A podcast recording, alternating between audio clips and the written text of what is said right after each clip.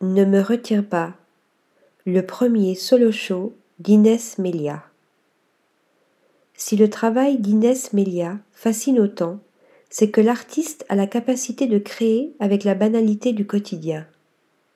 Les livres abandonnés se transforment en boîtes à mouchoirs poétiques, tandis que le fromage se métamorphose en détonnant chandelier en céramique. L'univers domestique l'inspire une muse avec laquelle elle s'amuse, mais toujours avec rigueur. C'est avec cette légèreté qu'elle débute la rentrée 2022, inaugurant sa première exposition personnelle, Ne me retiens pas, à la galerie 75 Faubourg.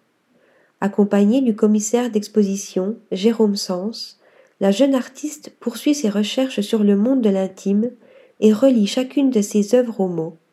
Cette suite de lettres qui, unis, prennent un sens, amenant parfois à l'erreur ou à l'ambiguïté. La créative retrouve ainsi les supports qui lui sont chers, le livre notamment. Superposé, il se transforme en totem à la Ettore Sotsas. Les tranches s'unissent et les titres s'alignent pour créer un cadre exquis de mots.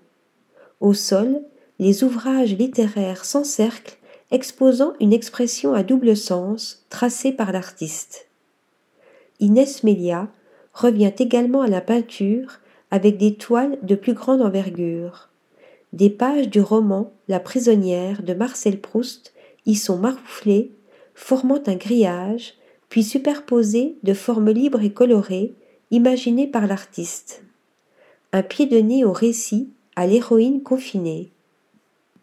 Chez Inès Melia, le mot est sculpture.